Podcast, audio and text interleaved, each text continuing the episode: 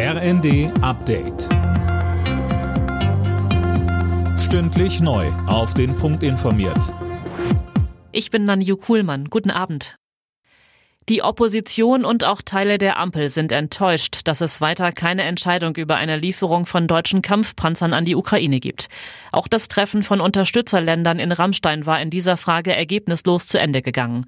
Verteidigungsexpertin Strack-Zimmermann kritisiert das scharf. Aus ihrer Sicht hätte Deutschland zumindest anderen Ländern grünes Licht geben sollen, Leopard 2 Panzer zu liefern, sagte die FDP-Politikerin im Zweiten. Dass nicht mal das gekommen ist, ist schon nicht nur traurig, es ist historisch. Die Geschichte schaut auf uns und Deutschland hat leider gerade versagt. Tausende Menschen sind heute in Berlin auf die Straße gegangen, um für eine Wende in der Agrarpolitik zu protestieren.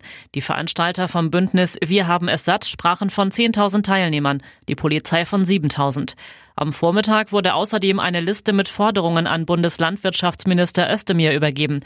Dazu gehören mehr Unterstützung für Bauernhöfe, mehr Umweltschutz und gutes Essen für alle, so Inka Lange von Wir haben es satt. Viel zu viele Menschen in Deutschland können sich gesundes und umweltverträgliches Essen nicht leisten. Rund 800 Millionen Menschen weltweit hungern. Dabei gibt es genug Nahrung für alle. Sie wird nur ungerecht verteilt.